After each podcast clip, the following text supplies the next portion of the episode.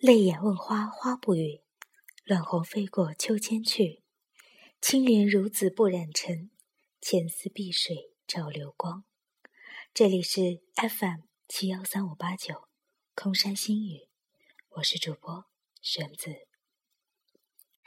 今天为大家带来的是一篇非常短小的小说，是来自张诗群的《柳枝》，一朝诗约：“前尘隔海。”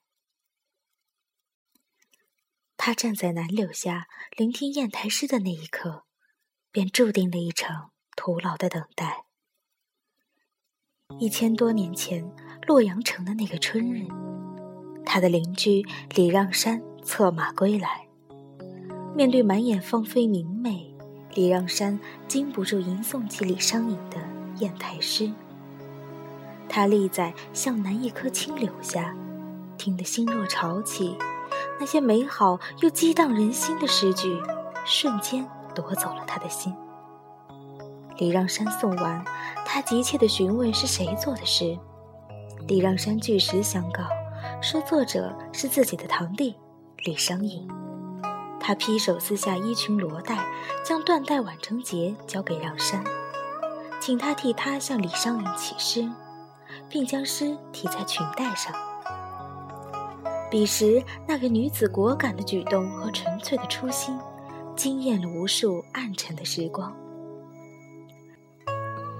柳枝生于商贾之家，日子原也快乐。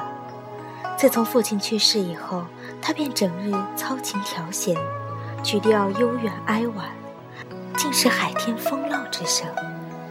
听得久了，邻里便猜测他是梦见了神异之物，才有这样的反应。因此，尽管十七岁的柳枝如初开桃花般明艳动人，却一直无人说媒。多情的李商隐听完让山的叙述，心中顿生怜惜。第二日，他牵马走出巷道，见迎面一个梳少女双髻的女子，立在不远处的窗扇下，向他盈盈微笑，心间似有热浪袭过。他想，这女子定是让山昨日说起的柳枝。彼时在柳枝心底，眼前这少年是那样的卓然不群。他的诗已让他怦然心动，人又如此姿仪秀伟，儒雅英俊。他鼓起勇气，向那个目不转睛盯着他的少年说：“三天后，奴家到河边换洗罗裙，彼时奴家会焚起博山炉，与郎君相会。”博山炉是一种熏香炉子，甜香入炉，欢喜沉醉，很容易让人联想到春意春情。李商隐懂得，于是满口应承下来。按说这是一场求之不得的相会，却偏偏无果而终。对爱意堆积的人来说，三日如此漫长。恰在此时，与李商隐约好一同去往长安的友人拿走了他的行李。先行离开了。在那个通讯极度艰难的时代，失去了入京行文或拜谒文书，就等于丢失了通关文牒。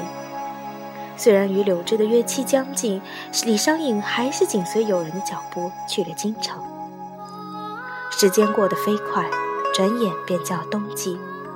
分别一年的让山带来了柳枝的消息，在李商隐失约来京的日子里，柳枝。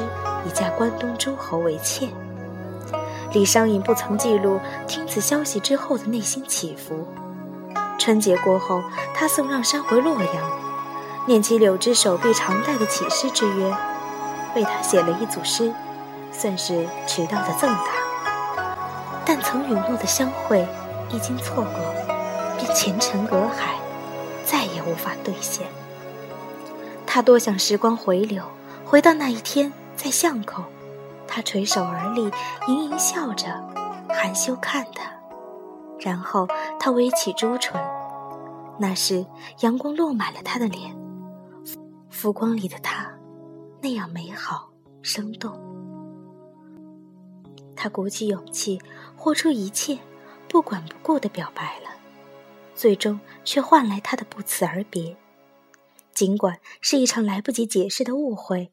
但这样的伤害，越是冰雪聪明的女子，越是承受不起，连面对都是讽刺。